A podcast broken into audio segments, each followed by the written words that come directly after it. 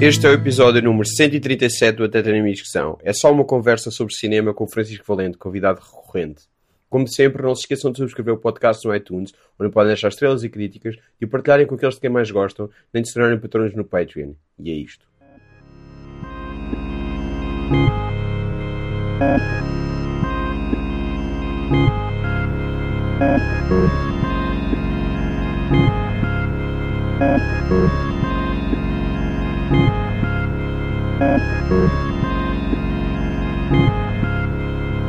O quê? É bastante desenvolvido. Isto. Já começamos? Uhum.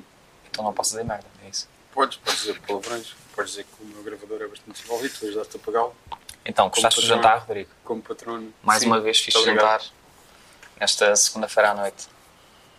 Normalmente é terça. É a primeira vez que trazes cerveja tua, portanto isso é um. Não, eu já trouxe uma vez. Eu fui, fui aqui ao lado a comprar uma vez. Ou então tentei ir e não consegui. Estou a ser injusto então. Não, não, não. Não, pá, fico contente que, de ver que o dinheiro que eu te estou a dar mensalmente está está a dar frutos. Estamos aqui com um gravador bastante profissional. É ótimo. Eu é que às, às vezes não uso bem. E usas Usaste para, entrevistas eh, imprensa, usas isto. Pá, usei, mas não funcionou bem.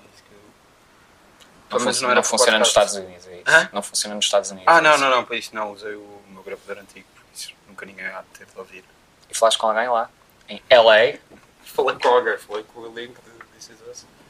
E com. Está bem. Não falaste com showrunners. o Kevin Spacey. Não. Fantástico. Era o teu ator favorito? Não. Sim.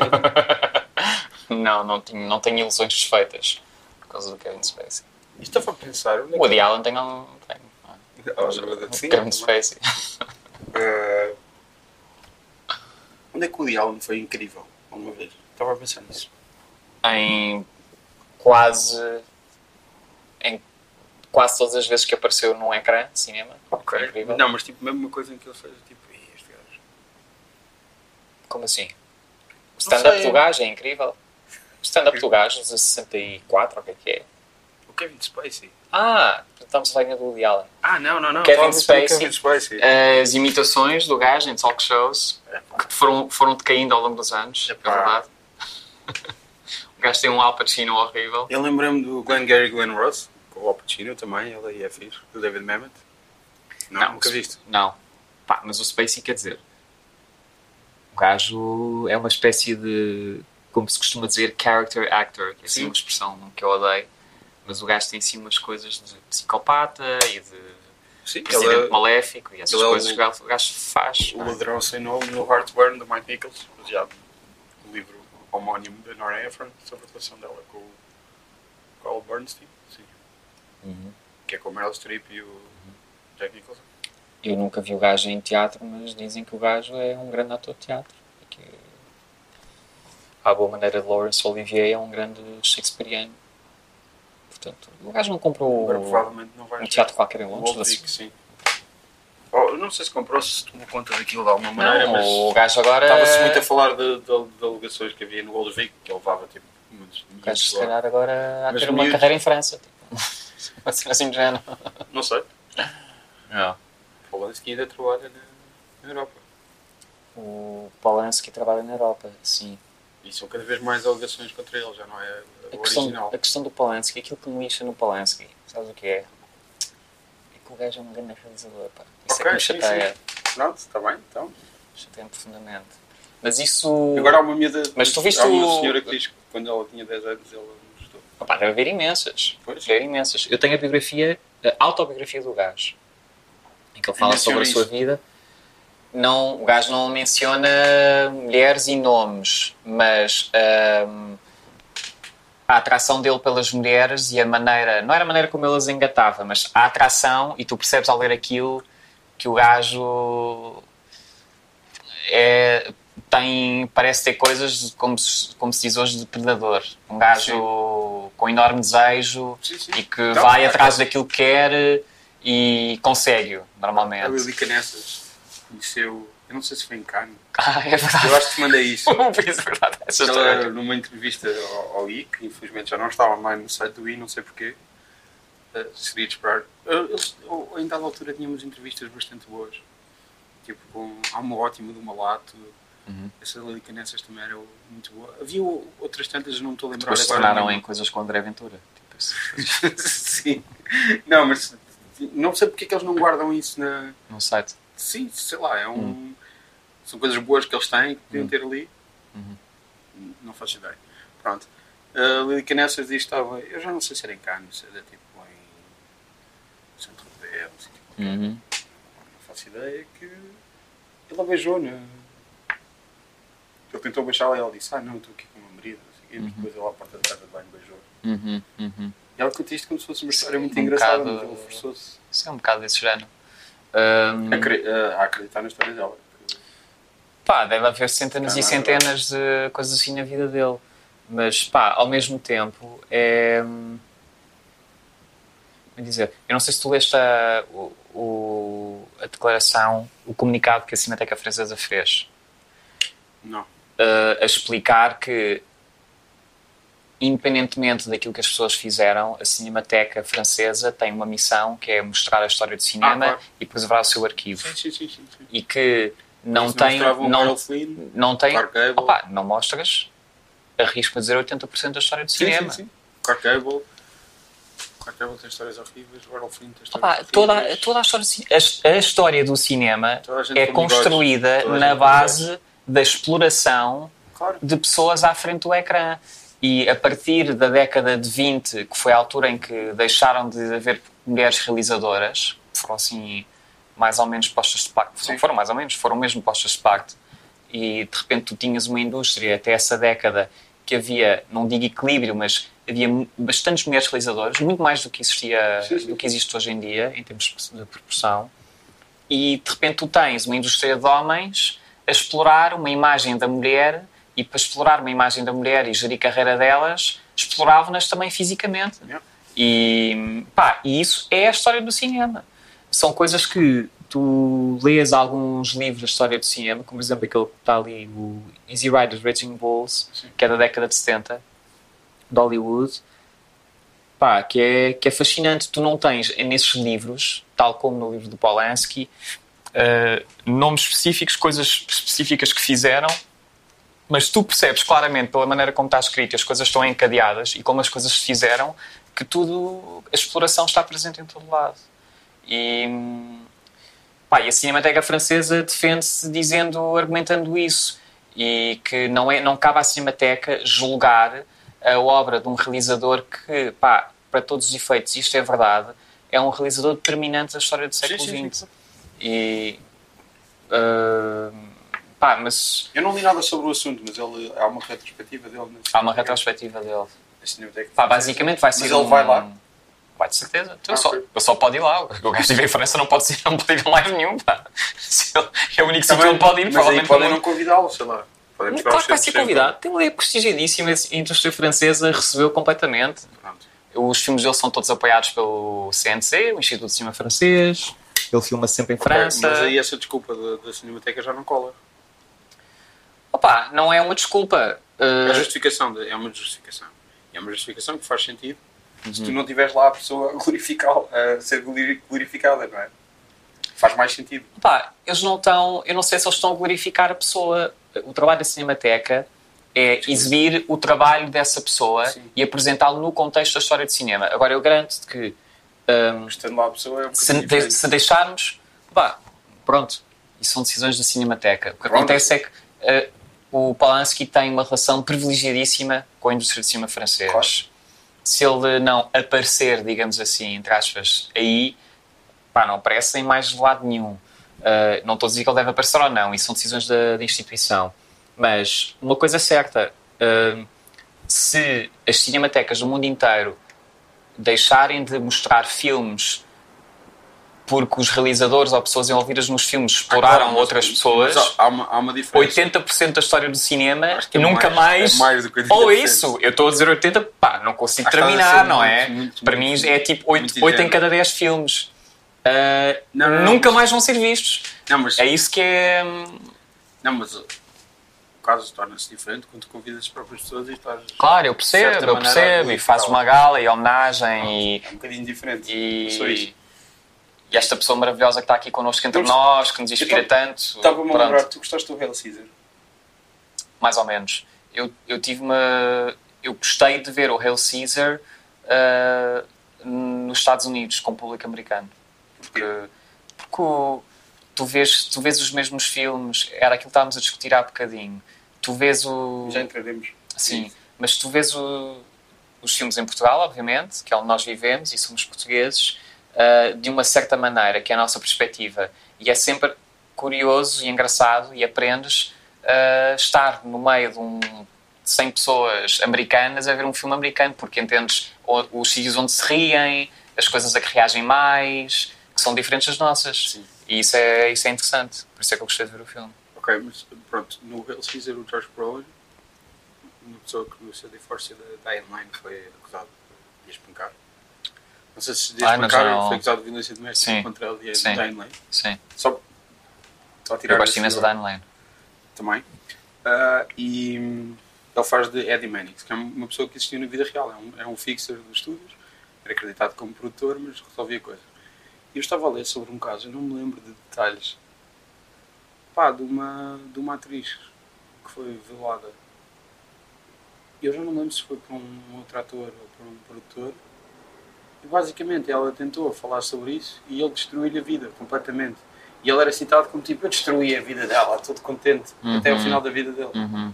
Uhum. Não acontece nada parecido no, no Hail Caesar, as coisas que ele faz são bastante. Ah, o Hail Caesar é uma, Benignas. é uma paródia. Mas eu, eu acho que o próprio filme é benigno. Porque é Sim, um sim. filme que pretende falar sobre Hollywood e a história de cinema e é benigno quando faz. Tu tens. Eu, por isso é que eu adoro o Tarantino, é que ele não é benigno. O gajo, quando fala do racismo nos Estados Unidos, o gajo fala mesmo e não só fala mesmo, como expõe completamente e ninguém sobrevive. E isso é que é a verdadeira história. O Hail Caesar tem, tem coisas ótimas. Aquela cena dos líderes religiosos a aprovarem o filme. Sim, sim, sim. Não, tem momentos bons. Eu, o- eu não me consigo convencer muito com o George Clooney. Acho que Não? ele. Pá, acho que é. Ele descobre as virtudes do comunismo nesse. É que ele. Eu, eu acho que ele tenta fazer, sim. Eu acho que ele tenta fazer uma coisa na sua carreira, sobretudo com os Coen, que é. ah, ele ocupa aquela posição de galã masculino de Hollywood, de classe, e que depois faz umas comédias para autoparodiar-se, não é? Que na história de cinema. parvo. Sim, mas na história do cinema tu tens um gajo que era brilhante a fazer isso, que era o Cary Grant. Por exemplo, ou mais tarde nos anos 70, Warren Beatty. Pá, e o gajo é assim uma versão um bocadinho. ah, como é que quer dizer? Não quer dizer versão inferior, mas não, o gajo não faz isso tão bem, eu acho, sabes? Ah, e mesmo até quando se leva demasiado a sério, aquilo também. Uh, não sei, acho que, acho que o gajo faz isso, mas ao mesmo tempo continua a proteger-se um bocadinho. Há sempre ali uma camada de proteção nos, no- nos filmes dele ou na maneira como ele aborda as personagens que, que é. tem sempre uma margem de segurança à volta dele. Enquanto o Cary Grant, que fazia pá, macacadas ou palhaçadas completamente ridículas, Literalmente. e um o. macaco. Sim, literalmente, o Monkey Business. E o Ron Beatty, que é um gajo que tu, o gajo não tinha medo nenhum a abordar aqueles papéis e. e, e a colocar-se de facto em situações completamente ridículas e a expor-se até como, como galã e autoparodiar a sua. Quer dizer, falando de. Eu, não- eu acho que o Beatty, daquilo que eu li da vida dele, o gajo, não sei se se calhar amanhã vai ser agora uma notícia a dizer não sei o quê, acusa o Warren Beatty de não sei o quê. Mas, eh, Eu- eu estou muito à espera disso. mas, mas eu acho que eu não sei se ele era, eu não, mas eu não sei se ele era um predador. Daquilo- mas daquilo que eu li dele, eu acho que ele era um. eh, quer dizer, eu sei lá, estou, estou a, é, é uma suposição, mas parece mais um sedutor, Sim. percebes? Sim, sim, sim. Não, que não. convida a fazer isso. E eu, Eu vi- daquilo que eu li da biografia dele, tu tinhas mulheres que falavam dele e que diziam mesmo que era um gajo que dizia: epá, quero ir para a cama contigo. E a, a pessoa a quem ele dizia isso dizia: ah, mas eu não quero. E o gajo dizia: ah, ok, está bem. Pá, e passava a outra, tipo logo assim, sabes? Um, acho que era mais um nível de sedução e até de. Uh, e agora aqui estou a expor a vida, a vida íntima do gajo. Há, há mulheres na, na biografia que li dele que dizem que ele adorava dar prazer às mulheres, que era tipo. Só depois é que ele estava a prazer a si mesmo. Portanto, é uma, não é tanto a nível de exploração, é assim uma coisa diferente. Não sei, Mas pronto, aqui já estamos a fazer o Hollywood Babylon. E já, e já, não sei, li qualquer coisa no Twitter sobre ele, mas foi tipo alguém, claramente, eh, parecia só tipo, ah, o Arambiti tem ar disso. Sim. Era mais nessa, nessa base, mas pronto.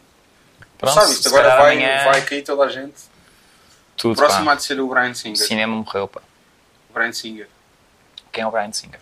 Brian Singer, eh, estávamos a falar de Kevin Spacey, ele fez a do Ah. Usual Suspects, depois fez os X-Men e não Ah, sei o quê. Ok. Só que ele já foi acusado muitas vezes, até formalmente, por, de miúdos, uh, de ele ter abusado deles. E fala-se das, das festas, das festas míticas dele e o Roland Emmerich fazem festas e, e que o Brian Singer supostamente gosta de, miúdos mais novos. Só que nunca se sabe se é. Ah, ele é gay e gosta de miúdos de 20 anos ou se é um bocadinho mais novos. E, mas fala-se muito nele Sim. e já houve acusações concretas ao longo Sim. dos anos graves. Uhum. Uhum. Tipo, mesmo passaram por tribunal. Sim, sim, sim. Criminais. Portanto, Criminais mesmo. Sim, sim. Portanto, não sei. Pá, Está aí qualquer coisa a a arrebentar? é o, é o grande choque de espectadores que vão às salas de cinema ou que há muitos anos que acompanham a história do cinema e o cinema é um bocado a indústria da ilusão tu é, é- vendem-te histórias e vendem-te coisas pelas quais te fascinas eh, e tu próprio constróis uma imagem desse mundo e de repente descobres que toda a história do cinema e tudo que está por trás é, pá, tem um lado horrível Não, eu, por- eu, por acaso, nós estamos a gravar isto na segunda-feira. Imagina que na quarta-feira, quando isto sair, o Brian Singer foi acusado de mais qualquer coisa. É que é bem Hum. possível, é, que é todos os dias. Ah, agora tu estás a Tipo, ver eh, acordei- atrizes e mulheres a, a perderem o medo e a falar de, E- e homens. de como, é que aconte- como é que as carreiras delas E- eh, foram afetadas. E homens, especialmente isto do Anthony Rapp. Homens também, sim. Agora, isto Mas é pode ter aberto. homens, não, certeza. Mas Não, mas é isso. Ah, o facto de o Anthony Rapp ter chegado à frente e, acusado especificamente um homem, alguém, Uhum. se calhar pode abrir a porta para outros fazerem o mesmo. Uhum. Tipo, eu acordei hoje e o Kevin Spacey era um, um predador. Uhum. Não fazia ideia. E aquela. Houve um. Eu vi hoje no Twitter um episódio do Family Guy Sim. em que. Que fizeram uma, uma coisa que tipo. Só que Mas depois dura 3 segundos aquilo. é, não sabem se É uma tipo. Parece uma private joke de rumores Não sei, do é Kevin que, Spacey. É que pelos vistos havia rumores há muito tempo. em que aquele, o, be- o bebê começa a dizer eh, Que acabou, acabou, que acabou de sair da basement do Kevin Spacey. Só que isso também pode ser só uma cena non-sequitur. Que não tem Sim, ligação a pá, nada. mas é assustador aquilo. Sim, mas ah, isso pode, pode ser aquela cena completamente aleatória também. Ter um Ah. nome e uma coisa que o Family Guy faz muito. É só, Hum. só por aí. Hum. Pode ser uma coincidência. Hum. Mas também pode não ser. Uhum. Ah, o o Seth MacFarlane, que é uma pessoa porque eu não tenho apreço absolutamente nenhum, Hum. ele quando apresentou os Oscars lá em 2013, Sim, fez aquela música We Saw Your Boobs, não é? sim. não, mas antes, quando ele, quando ele anunciou, fez uma piada sobre o Harvey Weinstein. Ser predador. Ah, Toda a gente sabia isso. Não, mas eh, ele, ele, ele, ele depois disse que fez especificamente porque uma, uma amiga e atriz que aparece nos filmes do do Ted, Hum. acho eu, Hum. que aparece nos Ted, tinha sido ah, assediada por ele. Hum. E que ele Uhum. fez isso em termos de. para dizer qualquer coisa ou para Uhum. fazer uma retaliação qualquer. Portanto, se for esse o caso, ele ia lá dizer qualquer coisa. Ele não. Pá, e Não o Weinstein, se calhar, nem sequer é o maior predador da história de Hollywood. Sim, e nem sequer é o melhor, o maior produtor da história de Hollywood. Ah, Porque há essa, essa, essa coisa que ele, ele como produtor, Exatamente, exatamente. era incrível exatamente. Ah, Ele teve, ele Houve uma altura em Hollywood, para aí até aos anos 50, com um grande pico nos anos 40 e 50, em que os estúdios tinham, havia quatro ou cinco grandes estúdios e cada um desses estúdios tinha um diretor todo poderoso. Pá, e ah, eu não sei se eram todos, mas boa parte deles faziam casting em troca de favores sexuais das atrizes. Ou seja, Sim, as atrizes não apareciam nos filmes Sim, sim. sem favores sexuais. Mas o, o, o Robert Evans fala disso no. no ah, ai, como é que se chama? Kid No Stays- The Kid Stays in the Picture. Claro. Ele fala de atrizes, minhas amigas, nunca vou dizer o nome é delas, não sei o personagem. quê. Esse é também, esse, personagem. esse também, Sim, mas o gajo era louco mesmo. sim, mas estou mesmo a ver uh, O gajo, acusações o gajo no pico das drogas perdeu completamente a cabeça. Acusações contra ele. Estou estou mesmo a ver a acontecer. Opa, Tu conheces o beat do Patton Oswalt sobre ele? Eu nunca te mandei. uh, não. Sobre o Robert Evans e sobre o The Kid não, Stays in the Picture. não. Tem, tem, tem uma citação que eu, eu adoro sempre. Que ela fala como o Robert Evans é o herói dele and he's also Satan. então ele diz que ele, em tal altura ele fez uns anúncios, o Robert Evans fez uns anúncios para o.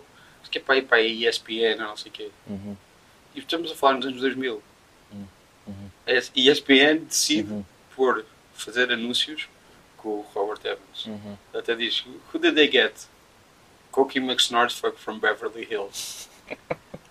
e, e num desses, desses anúncios, que é só ele dizer tipo, coisas que não têm nada a ver com, com o futebol americano e depois Uhum. dizer tipo, e podes apanhar futebol americano, não sei o quê. Uhum. É uma dessas em que o gajo diz: The, the human rectum is almost nightmarishly elastic.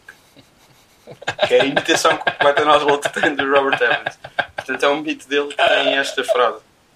E eu, quando escrevi sobre o, o- o último special do, Sim, do Patton. Oswalt, senti-me na obrigação de, apesar de não ter sido para o, para o jornal, mesmo jornal, foi para o site do jornal, de citar, Sim. dizer que o reto humano era quase Fizeste muito bem. ah, aterradoramente elástico. Fizeste muito bem. Porque, porque fazia sentido no contexto, não estou a dizer. Como o, o título, um dos títulos alternativos que o Kubrick tinha para o Doctor Strange Love era The Secret Uses of Uranus. Sim. Não, mas fazia sentido usar isto, não é, não é, não é gratuito. Uhum. É só porque o especial fala da morte da mulher dele e do caráter filthy and sweet, ou assim, uma coisa do género dele que ela apreciava muito. Portanto, Ao mesmo tempo, e eu posso contextualizar isso na obra dele usando esta sim, citação. claro que sim. Ao mesmo tempo, hum, Eu estou a defender-me, apesar de ninguém ter gozado nada. Sim, não te preocupes, Frederico, vai correr tudo bem. Ahm, é- é pá, mas ao mesmo tempo é, é fascinante ler eh, pelas boas e pelas piores razões eh, livros da história do cinema que falem da indústria e falem eh, porque pá, é quase como se estivesse tudo lá. Quer dizer, dos, dos livros não fazem acusações diretas, mas tu percebes claramente como é que as coisas funcionam. E se tu fizeres a ligação com os filmes e vês como as mulheres são filmadas, como as algumas das grandes atrizes ah, nos, seus, nos, nos seus papéis pareciam defender-se da- daquilo que lhes acontecia até chegar a esses papéis, é, é uma espécie de reflexo do que há de melhor e de pior no ser humano. Tu chegaste a ver Hum. o Feud? Não. Não. Não vi. Que estás a olhar para mim com essa? Não, não, não, nada, nada. Eu não, não, não cheguei a acabar de ver, mas eh, tinha lá coisas tipo. ah, aquilo é sobre o suposto bife que, entre a Betty Davis e a, e a Ah, Crawford no sim. Whatever Happened to Baby Jane. Sim. Que foi uma coisa que foi bastante eh, exagerada pela imprensa e fomentada Sim. pela imprensa e que não foi assim tão grande como se queria parecer. Uhum. Mas tu tens, tens mesmo produtor e o realizador a combinarem para as tramarem as, du- as duas. Claro. As todas. Opa, é coisa interessante. e a Bette Davis, na sua carreira, que é das maiores atrizes da história do cinema, ah, pá, todos os dias lutava contra a indústria uh, que lhe dava dinheiro. Todos os dias. Os estúdios queriam amarrá-la completamente, ah, queriam oferecer papéis completamente ridículos e idiotas, feitos a uma imagem qualquer que queriam vender, e ela, aliás, deve ter sido as primeiras atrizes que conseguiu lutar pela independência, e uma independência, estamos a falar de uma liberdade constitucional, que é tu decidires Hum, pá, não seres um escravo, basicamente, de uma indústria. Uh, ela, na história do cinema, tem um papel fundamental nisso. Hum, teve uma longa, longa luta judicial contra os estúdios Warner, se não estou em erro. Uh, acho que perdeu a batalha nos, nos tribunais, mas apesar de ter perdido, Isso, que deve isso- começar isso a é tratá-la de outra maneira. Começar a Isso é de outra mencionado maneira. no, filme. E a Joan Crawford não conheço assim tão bem a vida dela, mas acho que uh, não foi bem a mesma coisa. Não, mas teve uma vida também trágica. E... Ah, claro, mas todas, mas, mas todas essas grandes atrizes de Hollywood tiveram vidas trágicas. Sim, sim. A Judy Garland, ainda hoje, eu estive a escrever um bocadinho sobre ela um, e porque estou a escrever um, uma introdução à história do cinema. E estava a escrever sobre o Wizard of Oz, então falo um bocadinho da Judy Garland. E pá, Judy Garland é alguém que desde a adolescência foi metida num regime de toxicodependência pelos estúdios para trabalhar 16 ou 17 horas por dia em filmes que não era só estar ali e contracenar com diálogos, era cantar, uh, dançar, uh, pá, andar de um lado para o outro aos pinotes, fazer gravações em estúdio, N vezes, N vezes. Uh, foi, foi então talvez um dos maiores exemplos de alguém com um talento inacreditável, porque ela podia fazer tudo aquilo que tu pediste para fazer e desde adolescente que estava numa dieta de anfetaminas, de, depois barbitúricos, uh, sleeping pills, que depois passou para álcool. Uh, pá, foi, foi, uma vida que durou 47 anos. Claro que depois tornas-te completamente inato na tua vida real para teres eh, uma vida que exista sequer, com quem quer que seja. É das maiores tragédias da história de Hollywood.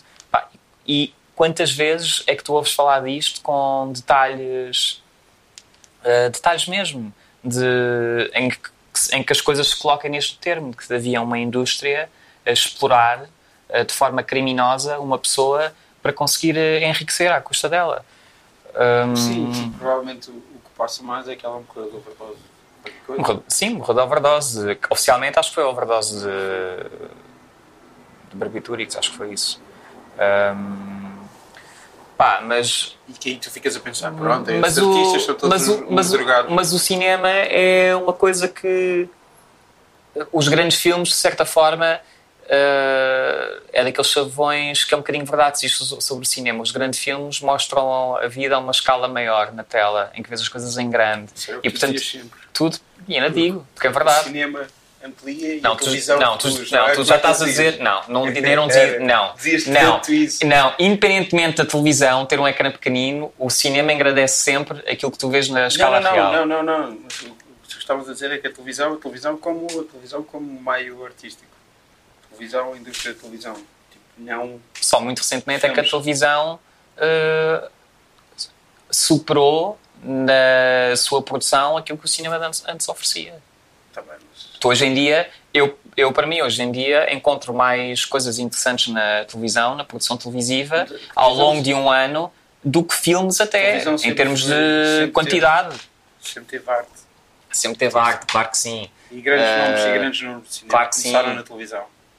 Claro que sim, epá, claro que sim. Olha para olha Lumet. Uh, o, o William Friedkin, está bem, Pronto. ok. Steven Spielberg. O que eu estou a dizer, mas o Spielberg já fazia filmes antes da televisão fazer filmes amadores. Está bem, mas tipo, eh, não, eh, eh, ele.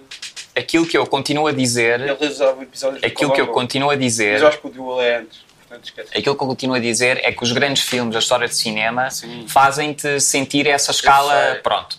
E é é uma das grandes contradições da vida e que está exposta no cinema. É que tu vês coisas absolutamente maravilhosas que te apaixonam e te fazem sentir coisas incríveis e quando tu descobres a vida que está por trás desses filmes, tu encontras uh, toda uma história que fala um, pela uh, complexidade e as coisas boas e más de, dessa própria vida, das vidas dessas pessoas.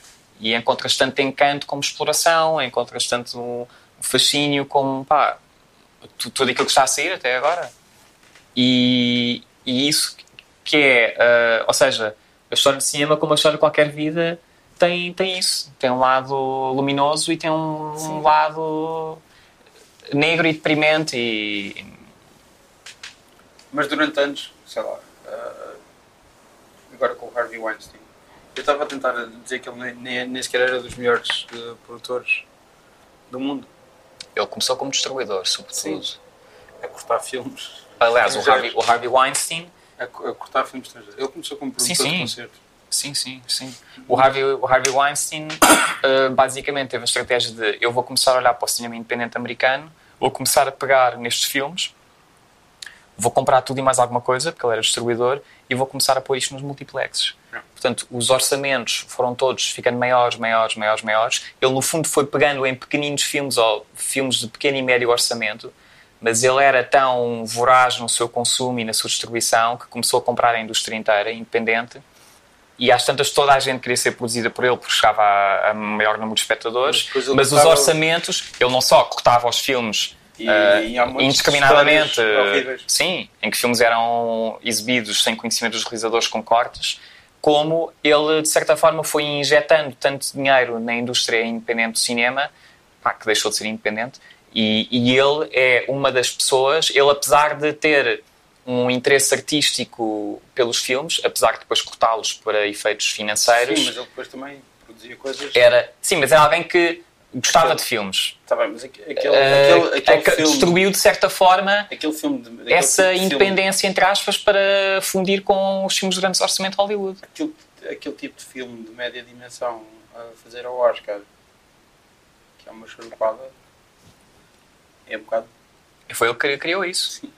Foi ele que criou isso. Não, ele, como ele entrou no cinema independente americano, de certa forma, para promovê-lo e fazê-lo chegar ao público e acabou por distribuí-lo pelo Há uma caminho. história do, do Miyazaki, ele, ele distribuiu, fez a versão americana do Princesa Mononoke. Uhum. E que isto conta-se que foi o, o Miyazaki, o Miyazaki diz que foi alguém lá do, do Estúdio Ghibli. Pá, mandaram, Ah, exato. mandaram para o Harvey Weinstein uma espada de samurai dizer no cutting.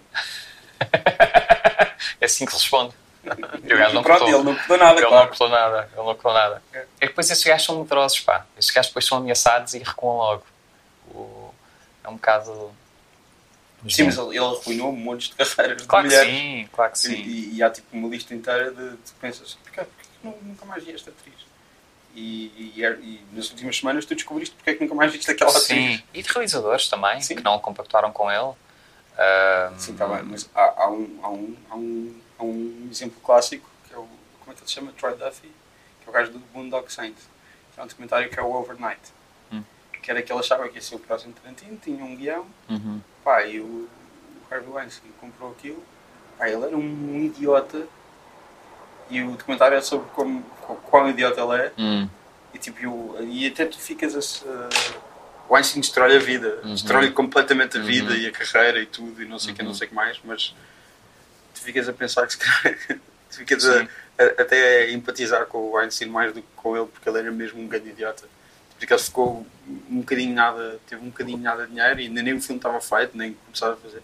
Começou a gastar tudo e a, a ser o maior e não sei o que, Sim. não sei o que mais. Mas o, o gajo que escreveu aquele livro, o Easy Riders Raging Bulls, o Peter Biskin, Sim. escreveu também outro nos anos Sim, 90 que eu tenho, que é o. Pronto. ah, uh, sobre o Festival de Sundance e sobre sim. a Como é que Miramax. se chama? Tem. Está tá na não, é, mesa de cabeceira. não é tipo, não se chama Pulp, não tem qualquer coisa a ver com o Down and Dirty, Down and Dirty, sim. Down Dirty, qualquer coisa, Sun, uh, Sundance Festival, Miramax, em que ele fala do Robert Redford, da Fundação de Sundance, Sim. pá, e pá, metade do livro é o Harvey Weinstein. Sim. E está logo desde o início o gajo é um bully, Sim, sim, é isso um gajo insuportável, e estão lá as estratégias todas dele. Pá, é impossível que alguém que é assim na vida profissional não é depois na sua vida pessoal, não é? Yeah.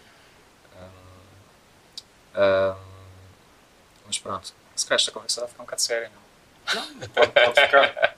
Há bocado estávamos a falar, tu falaste do Tarantino e portanto, O Tarantino era grande buddy, grande buddy do Harvey Weinstein. Sim. Mas e Grandes dizia buddies. que, que sabia de, de algumas alegações Sim, sim, sim. podia ter feito mais. Sim, Ele sim. tem um filme inteiro. Aliás, tem dois filmes. Espalhado por dois filmes, tem a história de uma mulher que se vinga contra o seu abusador. Isto não foi apontado por mim, foi apontado por uma, uma crítica jornalista que é a Molly Lambert. Ah, diz que ele fez um filme inteiro sobre uma mulher que vai Uhum. se vingar do seu abusador e que na vida real fez zero. Pois. E quem é que vai matar agora o Harvey? Kill Harvey. Não sei. O Carradine já morreu, não é? Não. Pois. Ah, Em circunstâncias trágicas Não, mas também. pronto, estávamos a falar de Tarantino e eu quando estive em Los Angeles eh, fui só fazer um press junket, This Is Us. Fazer entrevistas com muitas pessoas à volta, Também já fiz. Coisas, pronto.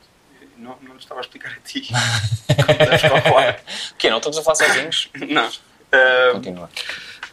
eh, decidi ir ao New Beverly, que é um cinema do, do qual Tarantino tomou conta há 10 anos e ele comprou aquilo porque o, o, dono daquilo morreu para evitar que aquilo fosse transformado num sei lá, num, num edifício qualquer outra coisa qualquer, Uhum. que fosse com- comprado e transformado em apartamentos ou o que Uhum. fosse, ele comprou aquilo. E há 3 anos ele tomou conta da programação daquilo. Muitas vezes aquilo passa os próprios filmes dele, da coleção dele. Que é um cinema que é feito de double bills. Uhum. E eu fui ver um Dr. Jekyll e Mr. Hyde de 1931 e uma versão Black Exploitation desse filme. Ah, e fui lá, pai, tem tipo um tipo, pá, claramente um geek de cinema, a atender. Pronto, eu tinha reservado os bilhetes, apesar de não ser. Logo Sequer- o kick. Não, apesar de não ser sequer ah, necessário. Uhum. Eu digo geek de cinema, ele tem um ar de geek de cinema, não estou a julgá-lo, estou a dizer que ele tem ar Estás a falar com um geek de cinema. Não me sinto insultado. Sim, não estou, não estou propriamente a, a julgá-lo. Ahm, eu comprei os bilhetes na internet, apesar de não ser necessário, porque a sala não estava sequer meio cheia. Uhum. Pronto, lá os bilhetes e, e eles têm, tipo, eles têm comida lá. Tem pipocas, têm cachorros quentes e comida barata, tipo 1, 2 dólares, Uhum. coisas.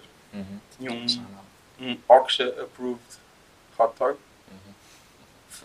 por causa do filme do Bong Joon Ho. Uhum. Um gajo teve grandes problemas com o Einstein quando fez o Snowpiercer. O Einstein matou o filme, ah, enterrou, não, não o quis lançar, etc. Uhum.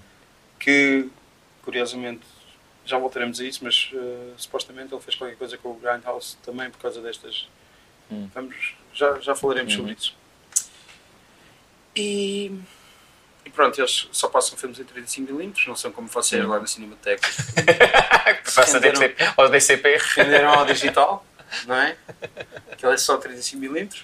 Ah, e pronto, é uma sala meio manhosa, tipo, não é uma sala, não é Mas eu a agora- sala mais luxuosa do mundo, as cadeiras não são muito confortáveis. Só dizer etc. uma coisa, eu agora percebo porque é que se tornou tão difícil arranjar cópias 35, que o Tarantino comprou-as todas. Sim, é provável, sim.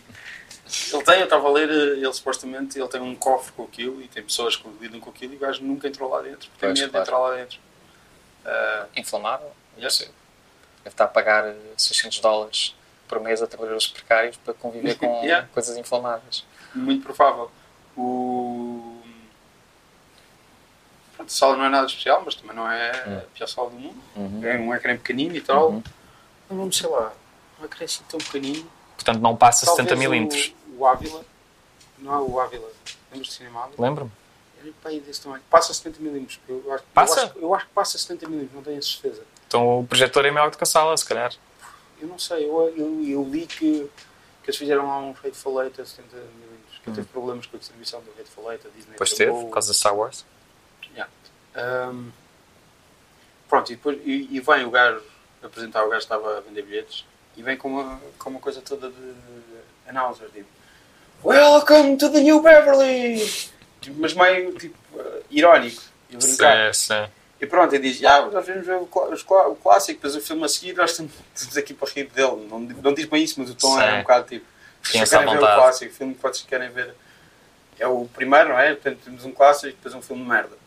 Ah, pronto, depois disse: pai, vamos passar ah, trailers e anúncios e, um, e uma curta do Woody Woodpecker. Ou então é do Tom, Tom and Jerry, não sei. Pronto, divirtam-se. E depois no fim de semana temos o It Follows. Uhum. A única cópia de 35mm que existe no It Follows. no Halloween, não sei o que, não sei o que mais. Pronto, é isso. Pá, e os gajos que se sentam atrás de mim foram lá mesmo só para rir. Eu adormeci durante os dois filmes. Tinha acabado de chegar no dia anterior. Ah, pronto, Major jet lag. sim, compreendes. Uhum. Ahm, mas eles não se paravam de rir de tudo dos filmes por serem antigos. E curiosamente, nesse, nesse, nesse sítio onde eu li, que ele não entrava dentro do cofre onde tem, eh, onde tem as fitas, ele dizia, quando tinha tomado conta daquilo, que, que as pessoas. You don't get points for laughing at old movies just because they're old. Uhum. Isto é para apreciar os Uhum. filmes fixes, Uhum. etc. Mas o tom daquilo não parecia ser isso. Pelo menos o público é que tornou isso. Então é- devia ser o Tarantino a apresentar os filmes e não esse Sim. gajo. Talvez, não sei. Pá, da minha, como te disse, a minha experiência das idas a Nova Iorque e idas ao cinema é igual. Nós agora que já entramos os dois na Casa dos 30 já podemos abordar pessoas entre os 16 e 29 como esses jovens. Sim. Portanto, esses, esses jovens hum, no público americano uh, vão ao cinema e, sobretudo, ver uh, reposições com uma enorme dose de ironia.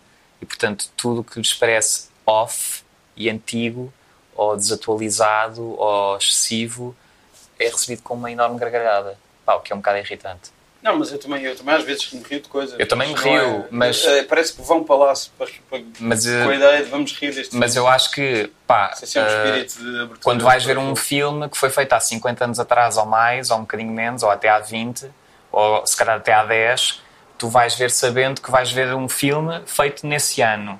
E, portanto, tens que fazer um mínimo esforço, ou tens de ter um mínimo de consciência de contextualizar Sim, sim. aquilo que tu vais ver, não é?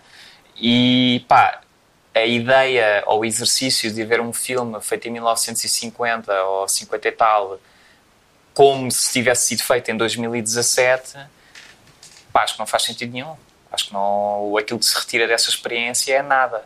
É, é, portanto, essa juventude, entre Sim. aspas, pá, que vê os filmes assim, não retira grande coisa dessas experiências. Agora, não, não tenho dúvidas que, como são cinéfilos, uh, passados uns anos, se calhar vão voltar a ver esses filmes e pá, aquilo entra de outra, de outra maneira. Ah, Curiosamente, estávamos a falar do Peter Oswalt. Eu, eu não cheguei a ler o livro, mas o Oswalt tem um livro sobre pá, uma altura da vida dele em que ele devia estar, sei lá, Mr. Show ou o que era, e não estava a investir muito na carreira dele como stand-up comedian e que passava os dias todos no New Beverly Hum. a ver tudo. Então, sempre foi um, um, coisa, um cinema de double bill. Uhum. Desde que Isso é fixe. desde- Eu gosto bastante desde- desde- isso. Desde que funciona como cinema. Uhum. Por acaso ainda só fui a uma double bill desde que voltou a Cinemateca. No cinema. Podes continuar aí, não te preocupes, não vai acontecer.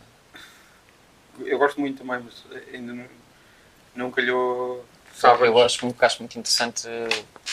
uh, com- não é comparar dois filmes, mas acho que os filmes Encontrar falam. É, os filmes falam sempre uns com os outros. É, é ótimo porque muitas vezes eu não faço ideia porque os filmes estão a ser emparelhados. Depois vejo os dois e.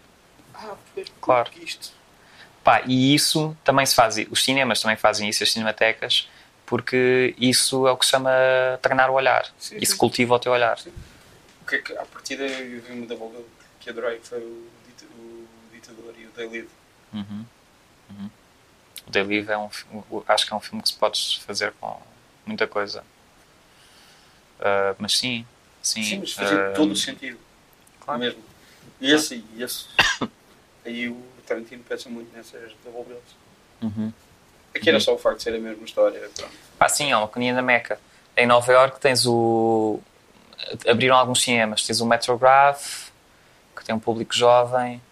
Ahm, E depois tens. este, este bilhete São para uma 15 double bill- dólares. Este bilhete para uma double bill, o bilhete de New Beverly é 8 dólares. Pois, e vês dois filmes. Pagas 8 dólares. Em Nova York pagas 15 dólares e vês um filme. Ahm, eu quando estive lá agora vi o Nani Moretti, estava lá a apresentar uma, um pequenino ciclo de filmes dele. Quais é que viste? Uh, só vi um, que é 15 dólares, não é? Portanto, vi um que nunca tinha visto, que é o Aprile, que foi um filme que Ok. ele fez. Isso é tipo sequela. Não. É no estilo do Car Diário, Sim. E ele fez depois do Car Diário, e Mas não é, esse não é tipo sequela do Cardiário, supostamente. mais ou menos. Pá, que não são bem sequelas, porque aquilo Sim, é tá bem, um mas- bocado. mas é o no alter estilo- ego mesmo, ele faz. é uh, tipo os não Mas sabem é um bocado, sim, pode ser considerado como sequela, acho eu. Uh, e o gajo fez depois de ter tido o primeiro filho. O nascimento do primeiro filho. Isso não é aquele do. diz qualquer coisa de esquerda que ele está a ver. Sim. Uma coisa de sinistra. Sim, sim. Tá? Qualquer coisa. sim, porque foi na altura das eleições. hum, Foi quando a esquerda- acho que acho que foi a primeira vez que a esquerda ganhou as eleições em Itália, não sei quantos anos. Foi nessa altura também. Que passados para aí dois anos, depois acho que a Assembleia foi dissolvida e ganhou o Berluscas, que ficou lá uma data de anos. Hum, e hum, ele estava lá a apresentar, mas isso é fixe. Uh, pá, mas, mas é caro. O filme Forum, também tem um público parecido, mas tem alguns velhinhos de saco plástico também, porque aquilo já existe há mais tempo, também é para aí 15 dólares, não tem descontos. Depois tens um público mais velho, mais institucional, mais sério no Lincoln Center e no MoMA, que são como se fossem duas o BAM não passa cinematecas. também filmes antigos. O BAM passa, eu nunca fui ao BAM. Ok. Mas o BAM. A BAM, não é? A BAM. Sim, é que é isso. É a Academy of Music, eles têm uma coisinha que é BAM Cinematheque. Um, passam às vezes filmes. Uh, depois tens o quê? Um, o tem- Anthology, claro. Isso Que, é o muito- Anthology é que é um. Eu acho que é, se calhar, aquele que tem a programação mais parecida com a Cinemateca, tem uma consciência de arquivo, Aquilo é muito, de programação há muito, mais do que em Los trabalhada. Por exemplo, a Em Nova American York, sim, Cinematheque sim, não tem nada, Sim. tem muito Pois. pouca programação. Pois, pois. Pá, Los Angeles é Hollywood. E Hollywood queima os filmes antigos. Pá. Oh, mas é verdade. Não, não, fa- fazem-se bastantes sessões. Agora, Eu agora fazem-se, agora fazem-se, mas é que tu vês, por exemplo, a cópia restaurada 30 anos de- deste filme. E é ótimo esses filmes serem restaurados e se passarem outra vez no cinema. Pá, mas se tu conheceres aquilo que custou e aquilo que foi preciso fazer para se encontrar uma cópia daquele filme em Sim, bom sim, estado sim. e o tempo que demorou a fazer o restauro, pá, tu ganhas consciência de que pá, isto teve quase para não acontecer. Sim, sim. E isso é a história de praticamente quase todos os filmes restaurados. E Hollywood, pá, hum, há uma grande porcentagem da história do cinema que desapareceu Sim, completamente. sim. Estavas estavas a falar há bocado de- do tempo em que os filmes eram feitos por mulheres. Uhum. Muitos desses filmes já não existem. Pois, não existem mesmo. Não. Não existem mesmo. Ahm, o, o das mulheres é mais grave porque, como havia menos mulheres realizadoras, ah, desapareceu muito disso. Ah, mas também tens realizadores homens que também tiveram muitos filmes destruídos, Sim. grandes nomes como o Jorge Méliès também, teve imensos filmes destruídos que depois serviram para ah, o nitrato derretido criava uma matéria que depois o governo francês usou nas botas dos soldados franceses na, na Primeira Guerra. Pá, tens assim coisas. Era mesmo uma, visto como uma coisa descartável, cinema, Sabes- ambulante. Sabes que o Nicholas Winding Refn, Sim. um dos teus. Um dos meus heróis, não é? Eu adoro o gajo. Não, não, não. ah, Isto não, não, não tens de gostar dele para. Ele lançou uma marca agora com as iniciais dele. É, pá, é, Enorme. É, enorme. É um site de streaming. Site de streaming. grátis. E ele restaurou vários filmes. Quer dizer que o gajo, primeiro, deve estar armado em Scorsese, segundo, deve estar a ter problemas de distribuição dos filmes do gajo. Para estar agora a querer.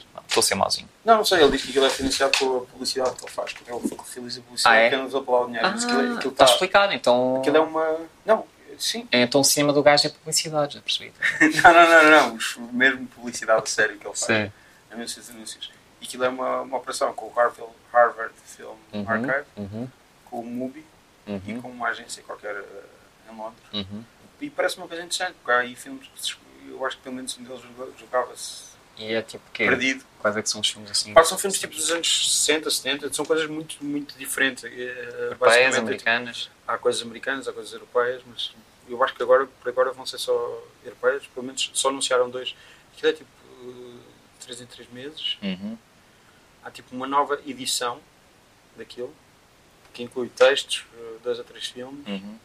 ah, e é curada por, Uhum. por alguém. Sei que a segunda vai ser pela Little White Lies, a revista Uhum. inglesa. Sabes que ele é daltónico? E quem? O Nicholas É? é daltónico. Bem. Então isso interessa. Para quê? Devia vir escrito em todas as folhas de streaming. Este Ok. senhor é daltónico. Mas Estou aquilo não envolve obras dele. Há vários realizadores daltónicos. e envolve textos so- de outras pessoas e tal. Uhum. Isto é só uma coisa dele. Pá, e um deles é um filme dos anos eh, 60, que é o primeiro filme em que, supostamente em que o Dennis Hopper é protagonista. É sério? filme que chegava perdido. Há muitas coisas assim, coisas assim estranhas. Dennis Hopper, anos 60. Então, mas o Rebel Without a Cause é de quem? Ele é protagonista? É. Não é protagonista. É protagonista. Tem um papel secundário. Pronto. É amigo do James. Protagonista. Ah, papel principal. Dizes. Sim. Protagonista, livre. Está bem, há protagonistas dos filmes que fazem Ok, papéis pronto, secundários. Pronto, está bem. Pronto, Rodrigo, não se pode falar de cinema contigo. O primeiro papel principal dele. ok, está bem. que é- está meio perdido. E isto foi tudo apresentado no festival uh, Lumière deste É um ano. belo festival. Nunca Já foste? Não, mas toda a gente diz que é ótimo. E Mas sempre que vejo a aceitam- programação. Aceitam que o Running Refn vá lá. Epá, mas isso é a crítica francesa que encontra os seus chuchus, que vê como grandes rebeldes há todos os anos, há assim um ou outro. E o gajo está sempre em Cannes, e em Injusto, Cannes faz sempre um vi- evento. Eu só vi dois filmes dele. Pá, eu vi o Drive, Eu vi o Drive e o último, Neon Demon. Eu não vi o Neon Demon, mas eu vi outra coisa para além do Only Drive. God Forget. Pá, já não lembro do título. Eu acho que é anterior ao Drive. Ok. Não é Pusher. Não, há o. Há o. Não é Valhalla. Se calhar só vi o assim Drive. Se calhar só vi o Drive. Há um nome tipo Valhalla, assim. Valhalla Rising. Não Ah, sei. Se calhar, se de, de memória só, só acho que só vi O drive, o drive não gostei e irritou-me muito pôr o Albert Woods como vilão. Concordo a 100%. Não pode ser. Mas o Drive até deve ser dos melhorzinhos dele, não? Das coisas recentes que eu vi, de trailers e imagens e certos, aquilo pareciam instalações mas- publicitárias. para, voltar, para voltar aqui full circle, Uhum. casar de escorpião. Sabes quem tinha um casar de escorpião muito antes do Ryan Gosling no drive? António Bandeiras no Desperado. Isto para voltar, nós ficámos, ficámos pela história do Grand House. Ah, supostamente o Robert Rodrigues disse agora que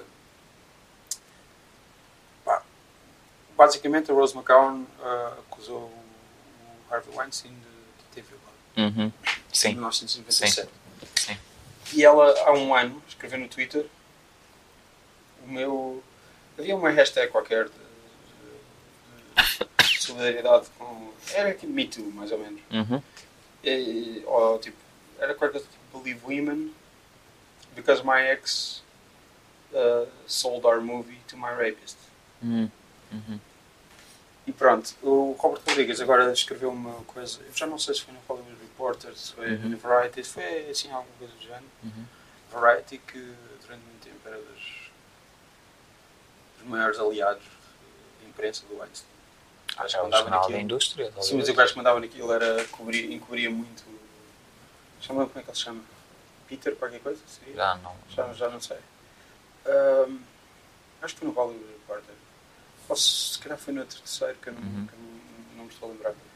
Escreveu que ele conheceu o Rose McGowan tipo 2005 ou 2006 Uhum. e que disse: pá, tu terias sido perfeita para o Sin City, Uhum. porque é que não. Uhum. nem sequer fizeste uma audição? Pronto, ela acabou por explicar a cena do Hard Boys, que ele tinha feito aquilo e tinha uma vingança contra ele. Claro, está explicado ela não ter tido a carreira que. E ele decidiu pô-la no. Planet Terror por causa disso. Sim, É sim. o que ele diz. Para lixar o, Har o Como Harvey. Weinstein. Uhum. Porque ele tinha um. Ele tinha um contrato com, com a Weinstein Company, tipo, que eles tinham o direito de ver tudo que Uhum. ele e o Tarantino fizessem. Uhum. First look. Uhum. E pronto, ele mete, diz que fez isso para, para lixar o Weinstein. Uhum. Não sei. Eu acho sinceramente que o Weinstein estava a cagar para. Não, não, não, Ele, cá para ele- isso, não. não, não, não, porque ele. Ele vetava as atrizes entrarem nos filmes dele. Sim, mas quer dizer, a carreira dela continua a não ser aquilo que Ah, sim, mas, poderia mas- ter sido. Mas isso aí era. A, a companhia dele estava a isso foi um o, filme com ela. isso foi o caso, está bem, mas isso, foi. é, mas o que eu estou a dizer isso é é que- irritante para ele, Claro que sim, mas o que eu estou a dizer é que ah, ela é claramente o caso de uma atriz que ah, não teve a carreira que. Ah, sim, sim, a grande carreira que podia ter Não, tido na indústria. A partir de uma certa altura, e que foi basicamente esse momento, Ah, desapareceu um bocado Claro sim, claro sim. do olhar da, da indústria. E, portanto, está explicada a razão, não é? Sim, está explicado a razão, mas ele, ele depois agora veio dizer que fiz isto para, para chatear, para irritar, e que ele até veio à mesa dele Uhum. ficou todo nervoso e ele, ele percebeu que aquilo Pá, isso é. hum, Estou um bocado a bater na mesma tecla. Isso é a história de cinema. Sim, sim, claro que sim. A história de cinema. Isso já. Claro que sim mas Não é uma, não é- ser- o que eu estou a dizer não é uma desculpa, é Não, uma e a- constatação. E a partir de agora, Eh, se calhar, não vai ser tanto. Opa, Porque eh, pela, pela primeira vez na história, quer queiras, quer não, as pessoas, as pessoas eh, maioritariamente mulheres, estão a deixar de ter medo e está a haver um mínimo de consequências que nunca houve antes. mas Já sim, tinha havido acusações. Eu acho que em Hollywood hum, o- aquilo que se pede e aquilo que pode acontecer em Hollywood é haver um novo equilíbrio de poder. Ah, sim, claro. Uh, e portanto, quando essas coisas, quando esse equilíbrio começa a mudar, é? as portas começam a abrir-se e, e começam a saltar cá para fora todas essas histórias e a revelação para o público, que é, se no fundo somos nós que damos dinheiro aos filmes, como espectadores, um, a perceber como é que tudo isso funciona. Sim. O filme mais recente do, do Weinstein foi tipo uma sequela do Amityville. Saiu tipo esta semana. Fez zero. Ninguém foi ver. Provavelmente porque é uma sequela do Amityville e ninguém quer Claro. saber. Mas ao mesmo tempo, Não, a carreira do gajo está no cinema, não me parece sim, que e tenha. o Weinstein Company não, não poderá continuar da maneira como está. Aquilo ainda é da, da Disney? A Miramax que era da Disney. Ah, exatamente, estou a confundir é isso. A Miramax, e a Miramax foi o comprada pela. Disney. Exatamente. exatamente. A Miramax já não tem nada a ver com É isso, é isso. Ah, Miramax que é uma junção dos, Dos nomes dos pais, dos pais do Harvey e do Bob Weinstein. Sim. Estão queridinhos. É, não é? Isto é daquelas que têm uma bola aqui dentro para fazer pressão. Acho que sim. A cerveja, podem ver no Google, chama-se DAB. D-A-B. E existe desde 1868. É boa. Gosto mais do que cerveja. Sério? É pá, disse uma cerveja. Qual o problema? Dizer o nome da Muito sala. obrigado pela, pela cerveja. Eu estranhei porque é que tu não. Eu trouxe duas latas de DAB de meio litro. Estava, Uma estava coisa que não é muito da boa nos Estados Unidos é a cerveja de lata. Cervejas de lata ótimas. Está bem. Estou a dizer se vais ao supermercado e comprar uma cerveja. Não estou a dizer se vais. Mas olha, os supermercados Ao onde eu fui que tinham, traz cerveja tinham um six-pack de, de Rogue Dead Guy Ale, que é uma cerveja que eu adoro, Portland, Oregon, e tinha aquilo para ir por 8 dólares. E eu não trouxe. Quantas? achei- Um six-pack de lata. Um six-pack, 8 dólares? Pá, ela é muito mais barato de Nova York. Sim, mas espera. Adoro como a nossa falar- relação agora é feita à base disto. Estamos a falar A de tua uma- experiência de LA e eu da minha experiência de Estamos a Nova falar de uma cerveja artesanal. Que cá tu compras tipo por Ah, era 4, artesanal também? 4 5 euros uma garrafa. Sim. Sim. 4, 5 euros uma garrafa daquilo. Uh, vês- corte inglês. Irias fazer tráfico de cerveja entre os Estados Unidos e Portugal. Não sei se isso é legal, Rodrigo. Não, iria. Six-pack, não podes trazer. É para ti, é para Podes, mas aquilo na- com a pressão do avião não explode à tua frente? Não, eu, eu trouxe uma lata. Que eu É? já bebi de, É de, safe. de, uma, de uma gozo. Lata é, é bastante fixe para cerveja. Ok. E, ah, e as cervejas lá, nesse, nesse caso, não eram caras. Opa, não, o que eu digo é cervejas tipo Sagres. Hum. Grandes marcas de grande circulação, as americanas, aquilo é um bocadinho Eu lamentável. recentemente eh, vi o Do the Right Thing na Cinemateca. Qual? O Do the Right Thing na Cinemateca. Grande filme. E quando o da Meyer vai ao. Não me agradeceste? vai, eu acho que agradecido. Vai à mercearia comprar a sua cerveja Sim. e eles não têm a cerveja que ele quer. Reparei que havia lá uma Brooklyn Brewery, Sim. um, um, era a- Brooklyn Lager deles, e, e que, é uma, que é uma cerveja, eu acho que agora já não é propriamente artesanal, e agora está a ser distribuída cá pela, pela Superboc. É a. Brooklyn Lager. Sim. Eu bebo a cer- cerveja quando vou lá. Da Brooklyn Brewery. Sim. Tem uma gama Sim. maior de cerveja. Que das cervejas de marcas é assim. É, é meio artesanal. É meio artesanal, mas já tem assim uma distribuição muito mas- alargada. E tem exatamente o mesmo, o mesmo logotipo em 1999. já Pois, pois. Pá, essa cerveja é fixe. E, tem, e eu acho que eles fazem product placement em filmes.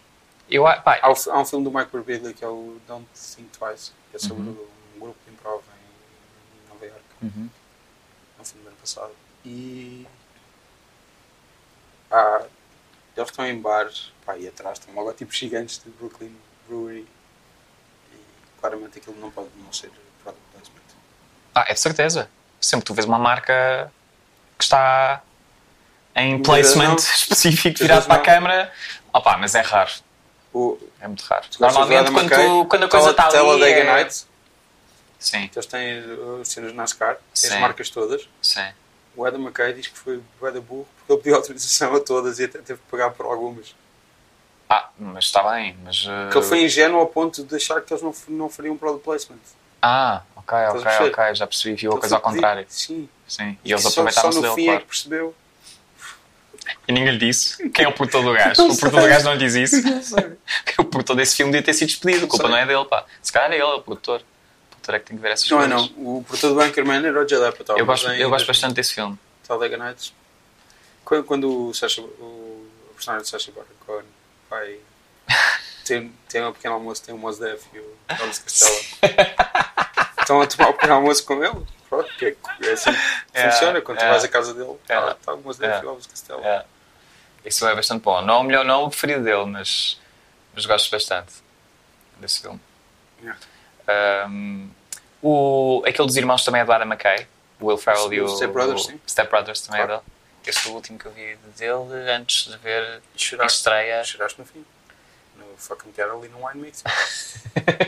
Aquela canta por, Opa! por ti, Não, não chorei, mas achei bonito. Não chorei, mas achei bonito. Uh, isso foi muito fixe. Pá, especialmente para quem tem irmãos, não é? São todas cenas de porrada. Sim. Tipo, é, é a realidade escura da vida da família. São irmãos à porrada. Sei que eles vão ser hermosos, são. Sim, mas são Step Brothers. Um, uh, pá, sim, Adam McKay é aquele círculo que falta à Cinemateca, se calhar, não achas? Acho que isso nunca vai acontecer. Isso é uma ofensa. Porque não, daqui a uns anos. Why not? Yeah, mas- O, a Cinemateca, a última Cinemateca que eu visitei fora de Portugal foi na Bélgica e eles estavam a fazer um ciclo de Apatow. Vês? Fundos públicos belgas é a pagarem um ciclo de Judd Apatow. Espero que tenham, tenham aquele filme em que o Daniel Stern e mais não sei quem raptam. Acho que é o Daniel Stern. Raptam um jogador de. de hockey. Que foi o que ele escreveu. Antes do, antes do, do Melga. Antes do quê? Do Melga. Do Melga? Sim, Já dá para escrever Sim. o Melga. sim, Só bem acreditado Sim. como produtor. sim, Mas ele escreveu o Melga. sim. Foi das primeiras coisas que ele É fez enquanto produtor. sim, que, que ele desistiu depois Sim. de, de continuar a, a Foi nesse filme que ele conheceu a mulher dele, Sim. não foi? O, eles Eu já estou um com um filme- nível de geekness Sim, eh, comparável com o teu. Eu estou estou a ficar. Eles escreveram um filme para aí em 93 ou 94 que eu vi quando era miúdo e nunca mais vi, que é dois fãs de futebol de. Eu acho que é de hockey, que raptam um jogador da equipa contrária Hum. para, para a equipa não ganhar. Hum. É assim uma coisa do género. Hum. Tenho ali o Ele escreveu esse livro de entrevistas dele, se quiseres levar para casa.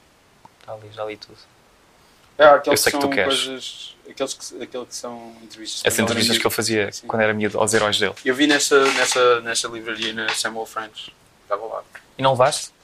Não. Levei só um, trouxe só um livro de David Bianculli, Então podes levar aqui. que é o crítico de, de televisão do Fresh Air. Fresh Air é do Terry Gross, programa da NPR. Ele tem um, um livro sobre a Platinum Age of Television. Então é fixe. Está a ser bastante fixe. Mas é novo o livro? Sim, sim, eu acho que o livro tem dois anos, mas foi agora reeditado. Eu descobri o livro porque ele foi ao Fresh Air falar sobre o livro. Há um livro que eu tenho ali que comprei que eu sei que tu não queres levar, que é do Mark Lyle. Que é do quem? Um Lyle, não sabes quem é? Não.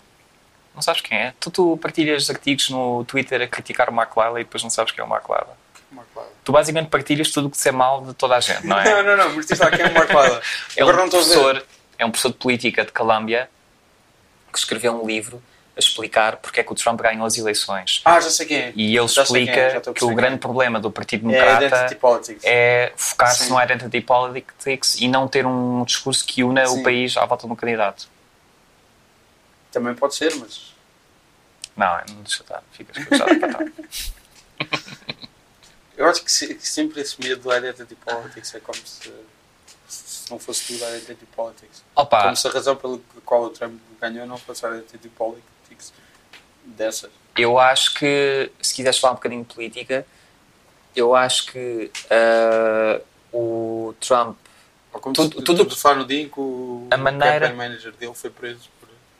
Exatamente, em que foram os primeiros, as primeiras pessoas presas na consequência da investigação da, da, da intervenção do- da Rússia nas eleições norte-americanas. Se bem que os crimes hum, do campaign manager do Trump que são referidos são anteriores à campanha. Sim. Portanto, isto deve ser só o início, Não, basicamente. mas se, são anteriores à campanha, ah, e se ele é um, alguém que trabalha ativamente para os russos, pode continuar a Sim, já é uma prova, claro. Já é uma prova de ligação, como é óbvio. Se ele tem uma ligação anterior, se calhar. Sim, sim.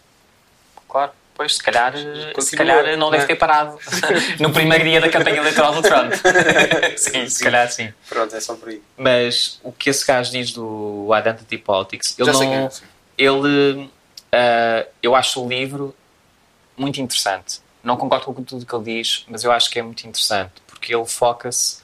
ah, ele primeiro apresenta-se como democrata, liberal, e diz que escreve este livro, a crítica dele ao Identity Politics, como frustração de ter visto o Partido Democrata deixar alguém como Donald Trump ganhar a presença do país. Sim, sim.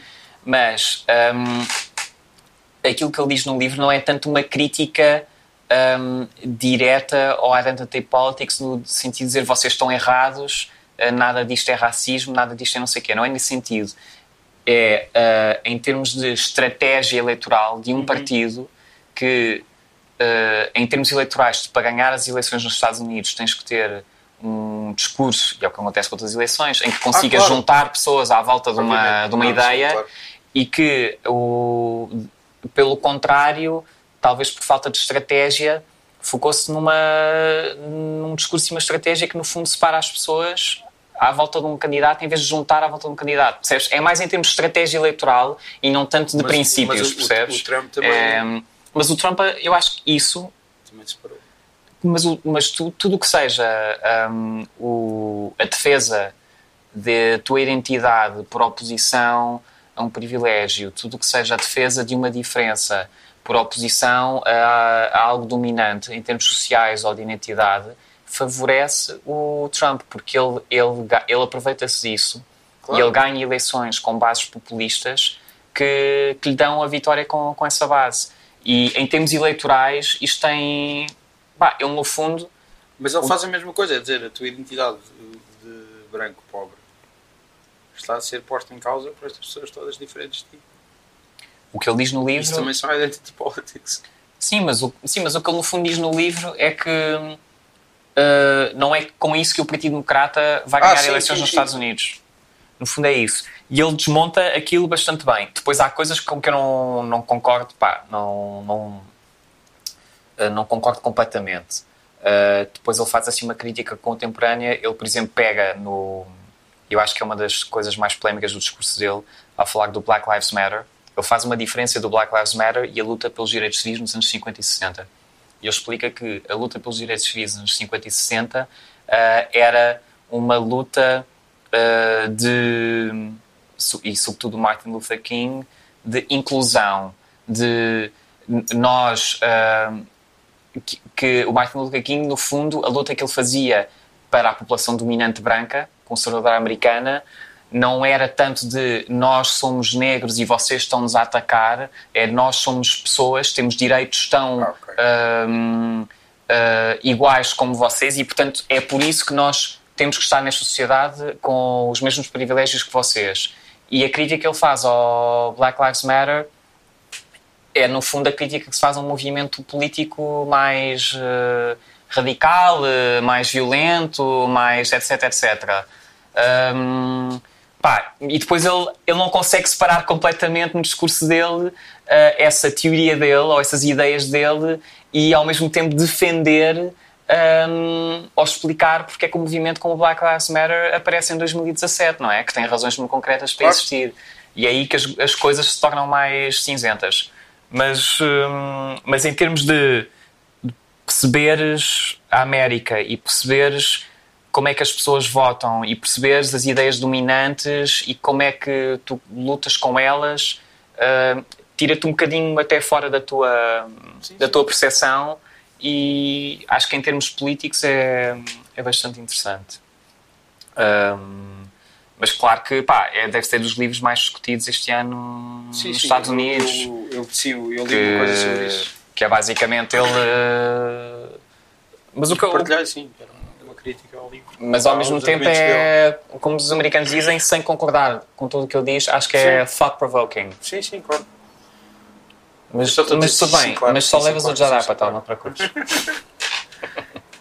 Eu não li, eu tenho. Eu nem sequer li o outro que era tipo. Houve uma altura em que ele tirou tipo um ano só para ler livros, que era uma coisa que ele nunca tinha feito na vida. Tipo, O Jedi para tal? e, e ele depois lançou um- uma coletânea de contos, coisas que ele foi recolhendo. A sério? Kardashian já Tão escrevi, tipo, multifacetado. o primeiro livro dele. Eu falhei um stand-up dele por eh, uma hora e meia em Nova York. Ah, eu, eu em Los Angeles não era, eu não era especificamente do Chadar Patel, mas era no Largo at the Coronet, que havia nos anos 90, uma coisa que era o Largo, onde, onde, pá, onde ia muito o Paul Thomas Anderson, Amy Mann, essa cena toda. Vamos ter no filme Paul Thomas Anderson Sim, em sim. breve. E tinha o, o Paul F. Tompkins andava por lá, e essa mala toda, Uhum. o Patton Oswalt. Aliás, por isso é que o Patton Oswalt aparece no Magnolia. Uhum. Paul F. Tompkins foi cortado no Já nem Magnolia. me lembrava. Paul F. Tompkins ficou, foi cortado no Magnolia, só aparece a voz dele. Hum.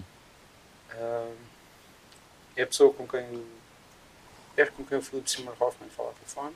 E depois apareceu no There Will Be Blood. F. Tompkins. Grande filme. Pronto, e havia o Largo original e agora há o Largo de Coronet. E até passei por lá de, de carro. Acho que o There Will Be Blood é o último filme do Paul Thomas Anderson que eu adorei. O Inherent Vice é inacreditável. Opa, é giro, É não adorei. hilariante. Eu vi duas vezes no cinema e as reações do. do Sim, mas isso é que tu drogado. Por isso é que te riste o filme todo. De todo. Eu ri-me mesmo muito do, do filme e ah, a interpretação do Joaquin Phoenix é das minhas cenas cómicas favoritas dos últimos anos. As reações dele são absolutamente perfeitas. Depois a meio quando aparece o Martin Short. Martin Short, Martin Short parte aquilo ao meio é, e mesmo um dos assim meus é heróis pessoais da comédia. inacreditável. Eu adoro o Inherent Vice, mesmo. Pronto, está bem, eu vejo outra vez. E eu gosto muito, eu gosto muito daqueles filmes todos, daquela linhagem, aquela linhagem do Big Uhum. Sleep, do, do Long Goodbye, do Big Lebowski. do- Está bem. Long Goodbye, É, mega obra-prima que está lá em cima nas nuvens, na história do cinema. O Inherit Vice pode ser uma homenagem. não, não, não, tá- eu di- disse estar na linhagem desses filmes. Ah, sim, está bem. Sim. Mas o gajo, o Sim, Paul. Thomas Anderson, o Robert Altman, é uma das grandes referências do gajo. Sério, não fazia ideia. Isso era uma, uma retrospectiva que também. Do Altman? Sim. que era um bêbado Há uma- antipatiquíssimo. Há uma, há uma cópia bastante fixe do McCabe e Mrs. Miller que eu vi lá. A última que passámos foi em DCP. Foi? Mas vi Tu viste em película. eu E depois a película seguir, e era bastante fixe. e a seguir aquela que passámos, aquela que veio, Ok. era em DCP. Já não tem a tinha, 35 tinha um restauro espetacular, acho que era um restauro Epá, da aquilo, aquilo tem uma coisa. O som é péssimo. Não, o som é péssimo, tem uma coisa inacreditável. É a neve. A neve nesse filme, fogo. Uhum, Isso é mesmo, mesmo, mesmo fixe. uhum. Pronto, o Largo, havia o Largo e agora é o Largo at the Coronet. E eu acho que no dia em que eu me vim embora, na quinta-feira à noite, houve um. Acho que era um espetáculo do Jeff Garlin. Tu tinha visto muita coisa, só em Não, eu não fui. dias. Eu não Ah, fui. ok. É, no dia que eu fui embora. Uhum. Eu estava-me a ir embora. Ah, era o Jeff Garlin, acho que era uma noite. Eles fazem noites. O Chad Apatow também está lá uma noite. Uhum. às vezes mensal, o Paul Tompkins esteve lá uma noite, Uhum. etc. Tem noites mensais. E que era o Jeff Garlin e apareceu Larry David, o Judd Apatow, Bob, Oden, Bob Odenkirk e etc. Tu viste alguma coisa da nova temporada de Larry David? Sim, não gostei muito. Só vi o primeiro Não há episódio. críticas muito boas, não é? Eu senti um- um- uma certa. Pá, não sei, senti qualquer coisa ali em, em termos de, de timing que não estava. Eu ainda não vi nada, mas eu acho que o humor do gajo, eu acho que nos últimos 5 anos, eh, o humor e a maneira como vemos o humor, e falamos sobre isso, Eu acho que não, é- não, é- não, não, mudou um é bocadinho. necessariamente eu não sei se a coisa. Não é para necessariamente por causa disso, Não? é mais pelo timing da coisa, do, mesmo estou a falar mesmo do tom daquilo que sou um bocadinho ao lado. Ainda por cima, para, acabei só por ver o primeiro episódio porque não fiquei mesmo muito bem impressionado. Uhum. Apesar de me ter rido de vez em quando, não sei o quê, houve coisas. E, e sim, há coisas que estão ao lado, mas tipo, não. Olha, o meu amigo Jorge Jacome, cujo filme curta-metragem Flores foi exibida no New York Film Festival, Sim. eu estive lá durante o festival e estive lá com ele, recebeu. Está aqui, não é? Está aí o Jorge, agarrado à minha noiva. Eu acabei de apontar para uma fotografia que está, que está na parede ao nosso lado, sim. Eh, e eh, ele chegou lá, deram-lhe a acreditação e deram aqueles patrocínios e brindes todos e deram uma mochila do New York Film Festival. E dentro da mochila estava um DVD da oitava temporada do Curb Your Enthusiasm. Pá, achei brilhante. Eu acho, eu acho que isto estás a dizer de- nos últimos 5 anos a coisa mudou, não sei e de facto aquela coisa da. Mas eu não vejo aquilo como muito ofensivo, é só tipo, parece meio. Ah, ok, foi isto, foi com isto que escolhe- escolheste. Uhum. Brincado. Ah, mas é mais uma coisa de tom que havia lá qualquer coisa no, no timing das coisas. E ainda por cima, ah, isto, isto é uma parte gigante. Ah, o, ainda cima, há um podcast que se chama Origins e que é um dos gajos que escreveu aquele livro sobre o Saturday Night Live, Moral History do Saturday Night Live. Ele tem um, Já vi podcast que é, o- que é o Origins Uhum. e a primeira temporada é sobre o Curb Enthusiasm. E Então tem entrevistas com o Larry David, com o Ted Danson, com o Bob Weinstein, que é o irmão do Albert Brooks, como todos sabemos, Uhum. que faz de Marty Funkhauser no Curb Enthusiasm.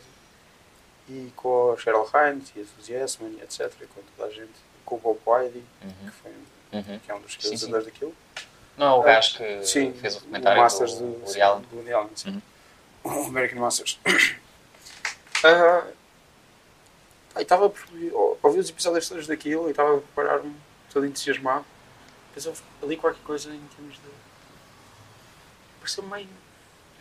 Não, um bocadinho fora. Pronto, o gajo já fez oito temporadas da série, depois de- Yeah. parou muito, fez uma nona, é normal que a coisa soa um bocadinho fora. Não- É com o Jamie Smooth também, não é? Eu eu estou só à espera que, toda a que a minha noiva regresse de Nova York para vermos Stranger Things 2. Ok. Só que este- E estou a ver Broad City agora, mas acho que esta temporada não é tão boa para já como as outras, mas eu acho que isso deve-se ao facto de ser a primeira temporada em que estão a filmar no inverno em Nova York e não é uma season de verão à maluca, portanto não estão tanto tempo na rua, eh, portanto aquilo não é tão maluco, estão mais Eu dentro de casa ou assim. portanto, não sei. Uh, portanto, sei para que- já está a ser mais ou menos. O último episódio de Broad City, no entanto, é espetacular. Pois, já vi. É espetacular. E o animado Esse vale a pena ver. Qual? O animado? O animado foi fixe também. Foi fixe. Mas há coisas em termos de. É uma temporada que a escrita é mais narrativa, Sim. um bocadinho mais séria e. Claro que não é tão sólido como a coisa mais surrealista das temporadas Teve- anteriores. Sei que, sei que um episódio teve, teve o RuPaul e, Aparece várias vezes o Paulo. e uma música do Molinex, Teve? que eu já te apresentei uma vez. Sim. Mas não reparei. Então tenho que ver isso outra vez. Mas o RuPaul aparece em Ele vários ficou- episódios. O, o Luís ficou contentíssimo. Claro. Claro. Não, que ele gosta mesmo da série. Claro, tipo, claro, imagino. O, mas uma o, o consultor musical deles é muito bom. Sim, a banda sim, sonora sim. daquilo é ótima. Sim, sim. É ótima. Bom, foi um prazer ter falado contigo. As always. E apesar de não Gostaste? ter sido nada específico, Gostaste do jantar, bebes cerveja alemã, levas um livro de Jadapa e tal, e depois obrigado. combinamos ir ver a retrospectiva do Polanski em Paris também. obrigado. Nada.